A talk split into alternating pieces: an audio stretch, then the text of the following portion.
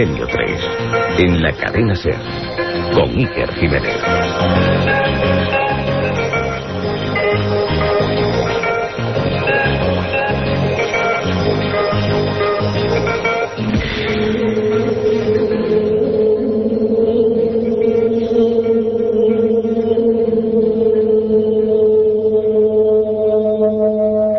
Las creencias pueden matar. La pasada semana, nueve miembros de una secta de los suburbios de Zimbabue eran masacrados por un gentío contrario a sus extrañas ideas. Matanzas aún recientes como las de Uganda, donde perecieron más de 300 personas convertidas en ceniza, generan la idea popular de que solo en las regiones más pobres e incultas el hombre se inmola por su fe en lo sobrenatural.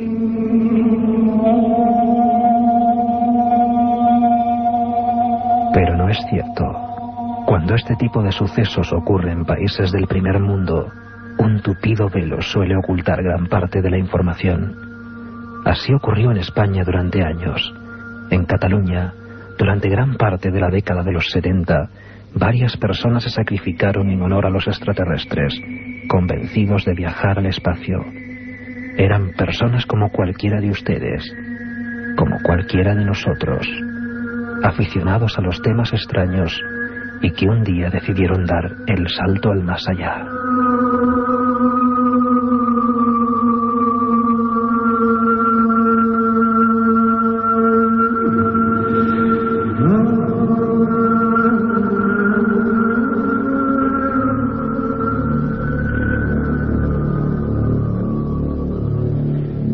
Noches amigos, 22 y 34 minutos, esto ya es Milenio 3 y el carrusel da paso, como decía Paco González, a la penumbra, a la oscuridad y hoy a la profundización en lo más extraño de la mente humana, probablemente. Una historia que como muchas otras empezó en un periódico, mejor dicho en una revista. En una revista que yo guardo en mi biblioteca, polvorienta, testigo de unos sucesos de los que tampoco se habló mucho y que ponen los pelos de punta. La revista llevaba algo. Se encargaba, quizá como pionera en España, de contar anécdotas de la ciencia, se entrometía con la arqueología, hacía algo casi parecido a lo que hacemos en Milenio 3. Era la segunda quincena de octubre de 1971. Escondido casi en letras de tipografía de máquina de escribir, aparecía la siguiente frase. Señor director, desearía que al recibir la presente instancia difundiese mi petición de nuevo grupo y centro dedicado al estudio de los ovnis. Somos cinco muchachos dedicados a este tema y a recopilar datos de todas las visiones acaecidas en España. Desearíamos que todo lo que se interese en este tema se dirigieran a la siguiente dirección. Juan Turu Vallés, Carretera de Olesa, Tarrasa, Barcelona.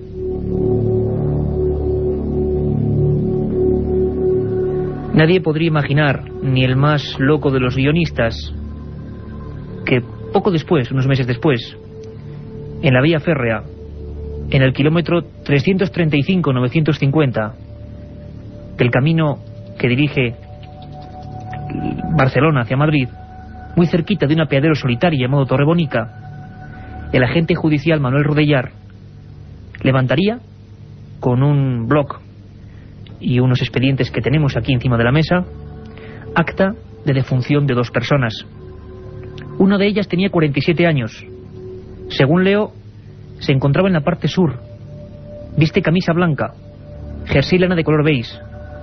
La cabeza parece destrozada. El otro cuerpo, en dirección norte, viste exactamente igual.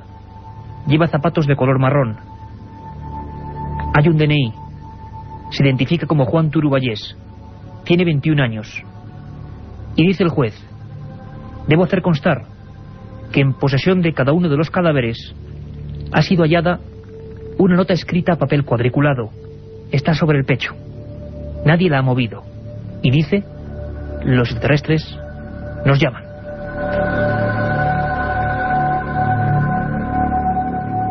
Esto es Milenio 3, 22, 37 minutos, un equipo compuesto por Katia Rocha, Carlos Barroso, Carmen Porter, este que os habla Iker Jiménez y con el lujo que supone tener a Javier Rodríguez a los mandos técnicos de esta nave de palabras y de misterio.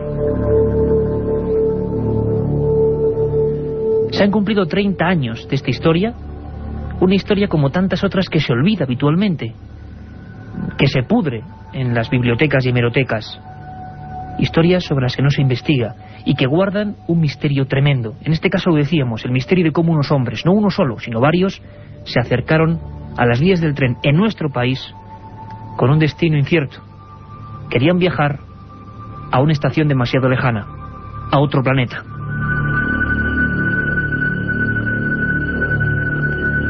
José Félix Rodríguez Montero y Juan Turu Vallés eran unas personas eh, absolutamente parecidas a cualquiera de los oyentes, a nosotros mismos, trabajaban en la industria textil, solo tenían una pasión, el tema ovni. Sé que esto puede sonar duro, crudo e increíble, pero en 1972 ha corrido por fortuna mucho el tiempo, las cosas eran bien distintas.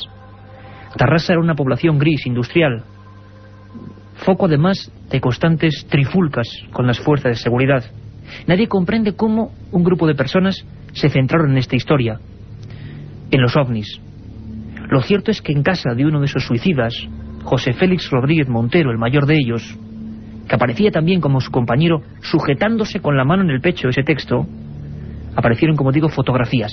Fotografías de supuestos ovnis, si por ovnis entendemos objetos volantes no identificados, obtenidas justo sobre la vía del tren. ¿Un presagio? Vamos a iniciar hoy esta dramática investigación que, como muchas veces en Merino 3, entrelaza lo policial y lo misterioso. Hemos hablado con una persona de Tarrasa, nacida en Tarrasa, y que investigó casi hasta la obsesión este tema. Es Josep Guijarro. Y nos va a contar inmediatamente cómo eran estas dos personas, José Félix Rodríguez y Juan Turuballés. Quizá los primeros mártires del tema OVNI en España, desde luego no los últimos. José Guijarro. Yo todavía no me lo explico, porque, como bien sabes, eh, José Félix Rodríguez Montero, que era el mayor en edad, y Juan Turballés se conocieron a raíz de un anuncio publicado en Algo, y en menos de tres semanas eh, terminaron juntos sus vidas en los raíles de la vía del tren. Algo muy importante debieron de vivir, o algo muy trágico tuvieron en lo que verse envueltos para que, si realmente se suicidaron, pusieran ellos de motu propio fin a sus vidas de esta manera, especialmente cuando ambos dos tenían mm, puntos de vista, pareceres tan radicalmente distintos el uno y el otro. Me explico. Joan Turo Vallés era un joven inquieto como lo puede ser tú, como lo puedo ser yo, como lo puede ser cualquiera de las personas que hoy, esta noche, escuchan Milenio 3. Así era Joan Turballés, que destacó especialmente por relacionarse con un centro, todavía existe hoy, el Centro de Estudios Interplanetarios de, Barcelona, y estuvo recabando sobre todo mucha información en una zona que entonces llamaba eh, la atención. Eh, tú también la conoces, se trata de las concas de Tibisa, una árida zona del cercana a Mora de Ebro, en la que se especulaba con la posibilidad de que pudiera existir una suerte de base extraterrestre. Eh, José Félix Rodríguez Montero, por su parte, también tenía muchísimas inquietudes, pero le superaba en edad 47 años, y este hombre eh, llevaba tras sus espaldas un bagaje excelente de inquietudes. Mm, había mm, eh, entrado en un seminario católico, no viendo mm, suplidas un poco sus inquietudes personales, acude a la religión evangélica y está durante muchos años y adquiere una amplia notoriedad, eh, siendo incluso pastor. aquello no termina de casarle, acude a a Sevilla eh, y a otros lugares eh, entrevistándose con el padre López Guerrero, eh, asiste a los trances al Papa Clemente y nace su inquietud por el fenómeno ovni, por las visitas extraterrestres. Es un hombre tan enigmático que sus amistades íntimas le llaman el venusino y no les faltaba nada de razón porque según pude constatar, él mantenía no solo contacto abierto con lo que creían inteligencias del espacio, sino que además tenía una buena colección de fotografías de los alrededores de Tarrasa, concretamente en un punto kilométrico de esa misma vía, situado más hacia Sabadell, en la que había podido incluso captar ovnis diurnos objetos extraños que sobrevolaban la zona donde luego estas dos personas se inmolaron aparentemente. Un caso único en la historia de la criminología en España. Vamos a hablar con las personas que estuvieron investigando ese tema. Tratamos hoy el tema de Tarrasa porque se cumplen 30 años y sobre todo porque un director de cine, Oscar Ibar, con el que luego charlaremos, va a dedicar una película a estos hechos. A veces la realidad supera cualquier tipo de ficción. En Milenio 3 estamos acostumbrados a ello. Yo tengo sobre la mesa de este estudio 1, querido por todos nosotros de la cadena SER Central, un tocho de información, se puede casi hasta escuchar como pasan las páginas, eh, de más de 300 folios con los informes policiales de este asunto. Un asunto tabú, un asunto que hizo que muchas de las personas que investigaban estos temas en España se ocultasen, tenían miedo, había un nuevo peligro. Esto infectaba las mentes, aparentemente. Quizá lo más fuerte es que con una ardua investigación hemos podido recuperar las cartas que esas dos personas, antaño normales y que según sus palabras estaban empezando a sentir una especie de mutación, enviaron a sus propios amigos. Cartas terribles, cartas escritas a máquina, muy cerquita del lugar de los hechos, donde luego se matarían, escuchando dos minutos venir eh, la luz del tren y observando cómo el convoy pasaba prácticamente por encima de sus pechos. Estas cartas la dirigieron a sus amigos e incluso enviaron una, querían enviar una, casi en un toque de ingenuidad, a la propia ONU. Esta es exactamente la última carta de los dos primeros suicidas del tema OVNI en España.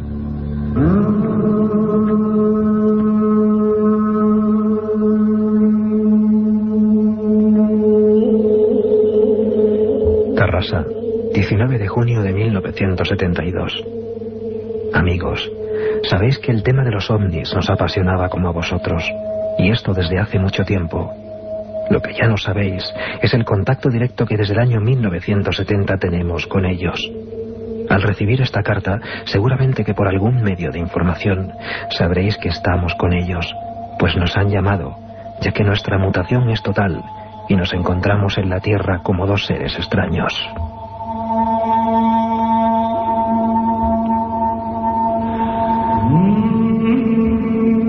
Nos dirigimos al centro galáctico. En nuestra biblioteca existen una serie de libros de literatura cósmica que os cedemos con el mayor placer, a fin de que estudiéis e investiguéis al máximo y quién sabe si algún día también os llamaremos. Un saludo cósmico. Firmado WKTS.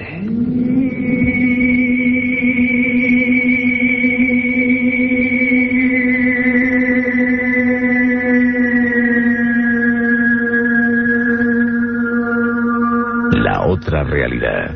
Milenio 3. En la cadena Ser. Primer día, llegada al hotel y alojamiento. Segundo día, ruinas de Petra y pistas de Nazca. Tercero, Sábana Santa de Turín, pirámides de Egipto y... Ninguna agencia te ofrece un viaje como este, lleno de misterio y aventuras. Solo Iker Jiménez te lleva a las fronteras de lo imposible. Un viaje de 150.000 kilómetros que recorre el lado más enigmático y sorprendente de la historia. Fronteras de lo imposible, de Iker Jiménez, publicado por Editorial Edad. La otra realidad. Fenómenos extraños. Misterios sin resolver. Milenio 3. En la SER. 22.46 minutos, impresionante la carta, la última, la póstuma de esos suicidas, que luego darían paso a muchos más, lo más tremendo.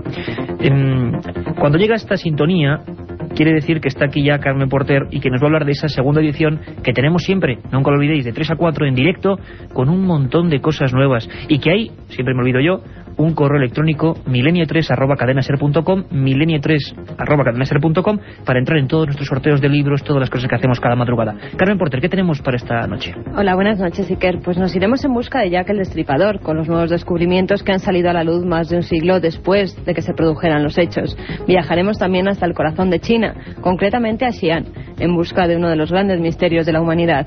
Y de allí a Sevilla. Nuestro corresponsal José Manuel García Bautista nos contará la polémica que ha surgido en torno a un disco que ha sido retirado del mercado por la Guardia Civil y en el que se incluía un juego para el ordenador llamado Matanza Cofrade, que consistía en ir matando a cofrades durante las procesiones de Semana Santa. Y todas nuestras secciones habituales, Iker, libros, leyendas, efemérides... Conspiraciones, un montón de cosas para esta noche. Ahora volvemos al misterio de Terrassa.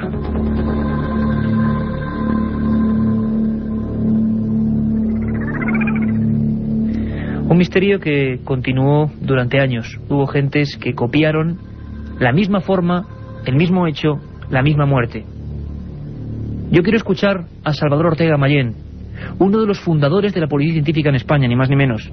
Una de las personas que investigó estos hechos. Alguien que no podía creerse lo que estaban viendo sus ojos. Escuchamos a Salvador Ortega. En aquella época, el suicidio de este tipo representaba, como yo te dije antes, un gran reto, porque no encontraba ningún hecho de unión en las muertes violentas de, esta forma. Y sobre todo cuando se trataba de, personas acompañadas, o sea, aún menos, ¿no? Se llegó a pensar incluso en la, en la aparición de una secta de inmolación que pudiera naturalmente pues haber adoctrinado o haber, haberlos encaminado por la senda del suicidio, lo que yo te decía antes, ir adelante pasos para, para llegar más pronto al Dios o al gurú. No se puede encontrar otra explicación, pero tampoco se encontraron sectas de este tipo en aquella época. No había entonces la información que hay hoy, ni siquiera los lazos que pudieran naturalmente entretejerse entre sectas o grupos de este tipo que pudieran adoctrinar a la gente hacia su propia, su propia muerte en aras de algo que nunca se llegó a poner naturalmente claro. Lo decía don Salvador Ortega Mayén, nunca se puso nada en claro. La propia prensa tocó, cogió con pinzas el asunto. Era muy difícil de tratar, qué estaba ocurriendo. Yo en mi vieja biblioteca, esa que abrimos siempre cada madrugada, he encontrado también más cosas. Algunas, pues, dan cierto escalofrío. Por ejemplo, en ese mismo número, la quincena anterior a que Juan Turu escribiese pidiendo colaboración para su grupo de cinco muchachos y que a raíz de ello entrase en contacto con ese compañero de viaje cósmico, José Félix Rodríguez, ese mismo número de esa revista Algo, que dejó de editarse hace muchísimos años en España, había un reportaje de un hombre, casualidad o causalidad, quién sabe, llamado Marius Lleguet, un hombre atormentado, uno de los primeros escritores de estos temas en España. Ese hombre, esa noche de los suicidios, daba una conferencia en la agrupación astronómica de Sabadell y vio que dos individuos de tez un tanto pálida, preocupados, parecían nerviosos, se le acercaban entre la gente. Pensó en dos admiradores más. Le extendieron esas cartas que hemos leído. No hizo caso. Al día siguiente, el semanario Por qué informaba de los hechos. Y Marius Lleguet entró en una espiral de miedo, de conspiración, un torbellino negro que le llevó casi casi a una muerte semejante. Marius Lleguet, en esa misma revista, decía, algo ocurre en nuestro mundo que no está muy claro, hay una serie de fallecimientos inexplicables entre los llamados investigadores del fenómeno OVNI, y daba una lista terrible. El 21 de junio de 1971, un año exacto antes de que los chicos de Tarrasa se pusieran firmemente los cuellos, las nucas en la vía del tren, James McDonald, meteorólogo oficial estadounidense, hacía pública su creencia en los ovnis. Ese mismo día aparecía en el desierto de Arizona con un balazo en la cabeza. Morris Jessup, uno de los primeros, el primero que puso ovni en un libro, en el titular de un libro, aparecía suicidado en su coche con el gas del tubo de escape entrando al interior con una manguera. Lo mismo ocurrió con personas como Frank Edwards, el Marius Yeguet norteamericano de la época, una extraña muerte tras acusar a la CIA de encubrir el fenómeno OVNI. En ese mismo número, que el joven Turu y su grupo de cinco muchachos buscaban información, que acabó, como acabó, este hombre Marius Yeguet informaba ya de una lista larguísima de muertes relativas a estos temas. Lo más increíble es cómo aparecieron esos cuerpos. Lo más increíble es que poco después, en Olesa de Montserrat, otra persona se mataba de la misma forma. Lo más impresionante es que en Lérida, poco después, dos jóvenes, Francisco Saureo y Juan José Gómez Vargas, de 16 y 18 años, copiaban exactamente la suicidio de Tarrasa. Tan solo un pequeño recuadro en el periódico La Vanguardia retomaba los hechos. Aparecieron con los relojes parados a la misma hora. Toda la vía férrea de aquel día en Lerida era un barrizal, sin embargo los zapatos estaban secos. Yo hablé personalmente investigando estos hechos con los jefes de policía judicial. No se lo podían creer. En este caso no habían aparecido con una nota en el pecho, habían aparecido entrelazados. ¿Cómo es posible que un tren pase por encima de dos cuerpos y estos aparezcan abrazados? una lista de muchas personas que en Cataluña en los años 70 se inmoló de una forma extraña, que no se investigó bien. José Guijarro nos habla quizá de lo que más llamó la atención.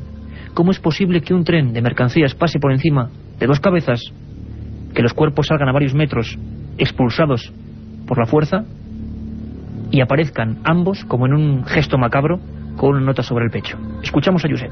A lo largo de las diversas firmas, de los diversos escritos, se nota una mutación clarísima hacia ese número 8, hacia ese símbolo de infinito. En el fondo ellos decían caminamos hacia el infinito en una alegoría precisamente a esa especie de firma en la concepción que ellos tenían del universo y de los seres que lo, que lo habitaban. Y nos decían, los extraterrestres nos llaman. Pero fíjate qué curioso, esas dos notas estaban colocadas en el pecho de cada uno de los suicidas, solo sujeta por el peso de sus manos.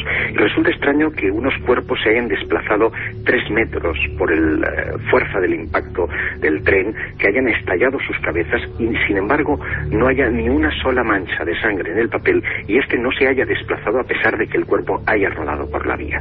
Esto me hace postular, me hace pensar, hubo como mínimo una persona más en eh, ese acontecimiento que puso esos papeles encima de los cuerpos de los Una sospecha, como hemos visto antes, en Salvador Ortega, certera, tuvo que haber más gente recreando esa escena, aparentemente, pero no se encontró nadie. Es más, todas las personas que han tenido que ver con el asunto de Tarrasa, Lérida o Lesa, la lista de suicidios, no quieren saber absolutamente nada. Uno que se ha querido meter las brelatas en esta historia, tan cerrada en sí misma, es Óscar Aibar, uno de los directores del cine español jóvenes que ha hecho algunas de las obras de culto en los últimos años, producida por Pedro Costa, están rodando ya en Tarrasa estos hechos. Escuchemos a Óscar Aibar y por qué se fijó concretamente en este drama humano? Es una historia que tengo en mente desde hace bastante tiempo. Recuerdo, soy de una generación, nací en el 67, que vimos muy pocos años del franquismo, pero tengo un recuerdo de, mi infancia en un barrio obrero de, Barcelona, de que era todo como muy triste y aburrido. Entonces me acuerdo, me acuerdo mucho de que mi hermano nos gustaba mucho el tema de los ovnis y teníamos como una especie de archivo ufológico y entonces teníamos pues eh, unas notas de que archivábamos todo lo que pasaba en la época y luego a raíz de tu libro, pues que un poco rescataste el caso, pues empezaba a interesarme y a ver la posibilidad clara de hacer esta historia, ¿no? Entonces interesó mucho al productor, a Pedro Costa, nos pareció una cosa que podía ser muy original dentro del panorama un poco español de películas que hacen ahora y bueno, pues con Jorge Guerrica Chivarría arrancamos un guion que acabamos, que ha gustado mucho y que estamos rodando ahora, que empezamos a rodar ya, vaya. Efectivamente, yo en mi primer libro, Enigma sin resolver, investigaba estos hechos y para sentir lo que sintieron en parte hasta el último momento los suicidas de Terrassa, recorrí sus vidas en las últimas 24 horas y fui a esa vía del tren. Era extraño. También le extrañó a los forenses. Habían estado eliminando cualquier instinto de conservación, puestos en paralelo, mirando al cielo. Según parece, se colocaron para ver Júpiter, perfectamente visible ese día. Y durante más de dos minutos escucharon al tren. Tenían tanta fe que eliminaron cualquier tipo de protección básica del ser humano. Cualquier suicidio, por muy convencido que esté, saldría casi como un resorte, si ve o escucha o percibe al tren llegar. No lo hicieron. A mí me extrañó mucho el lugar, el lugar del misterio, Torrebonica, completamente abandonado. Lo más increíble es que muchas personas después, como hemos dicho, hicieron lo mismo, mimetizaron el mismo hecho. 18 muertes en el mismo tramo de vía. Escuchamos a Josep hablar de ese lugar. Ese apeadero de Torrebonica hoy, hoy prácticamente ya no, no se utiliza, pero en, aquella época, 1972, era un lugar de, de, tránsito pues normal y corriente, puesto que muy cerquita de allí hay un, un hospital de enfermedades del tórax eh, que ahora también está eh, inutilizado. Y, después de los acontecimientos luctuosos que ocurrieron aquel lejano 19 de junio de 1972, muchos otros suicidas mm, han ido a emularlos, han ido a hacer lo mismo en un mismo tramo que ya registra con el paso de los años 18 muertes a sus espaldas. Y se dice muy pronto, son, son muchísimos eh, las personas, hombres eh, y mujeres que se han arrojado al tren en ese mismo tramo, mm, casi mereciendo el, el apelativo del tramo de la muerte. La otra realidad. Milenio 3. En la cadena Ser. Aparte de gozosos, dolorosos, gloriosos, los misterios de la Iglesia son sorprendentes e inexplicables. La periodista Carmen Porter te ayuda a desvelarlos en Misterios de la Iglesia, una obra que saca a la luz los episodios más impactantes del fenómeno religioso. Exorcismos, apariciones, cuerpos incorruptos, estigmas. Misterios de la Iglesia, de Carmen Porter, publicado por Editorial Edad. La otra realidad. Fenómenos extraños. Misterios sin resolver. Milenio 3. En la SER. Algunos piensan que José Félix y Turu copiaron otra historia, parece mentira, pero había una historia previa. En Morro do Vintem, hoy un lugar de Niterói lleno de, de chabolas, de favelas, dos mm, personas, ingenieros electrónicos, se quitaron la vida y aparecieron con unas máscaras de plomo. El caso fue soltado por la prensa como el caso de las máscaras de chumbo. Eran Miguel José Viana y Juan Pereira, de 34 y 32 años. Esta vez tenían una nota en los pechos, una nota que no hablaba de ir con los extraterrestres, dejaba más incógnitas si cabe. Decían, a las cuatro horas tomar las cápsulas y poner las máscaras para proteger de la radiación. Durante un mes, la Policía Judicial de Niterói investigó los hechos. Dos hombres, brazos en cruz, máscaras de plomo. ¿Qué significado podía tener aquella especie de macabra representación? Piensan algunos investigadores, a día de hoy, 30 años después, que los dos suicidios de Terrassa se fijaron en aquel hecho y pensaron que era la forma más próxima para alcanzar otras realidades, otros mundos. Casos como este demuestran, nos indican, el peligro que tiene la creencia, la fe ciega, en hechos tan controvertidos, tan poco demostrables, como por ejemplo los ovnis o la existencia de otras realidades. En Milenio 3 somos tremendamente escépticos en ese tipo de cuestiones. Simplemente informamos, y eso sí como hoy, con los datos policiales, las cartas, los informes forenses. Al parecer, 18 muertes, la mayoría de personas jóvenes relacionadas con este asunto. Cuando menos lo planteamos para que se investigue. ¿Hubo más gente? ¿Hubo una secta en Cataluña en aquellos años 70 que se aprovechó de la fe de muchas gentes en la eclosión máxima del asunto OVNI? Pudiera ser. Nosotros nos despedimos, nos vamos ya, simplemente agradeciéndoos la escucha y comunicándoos que el próximo viernes, día 6 de diciembre, de 10 a 11, tendremos un programa especial. Una nueva forma de estar con todos vosotros. Espero que hayáis disfrutado.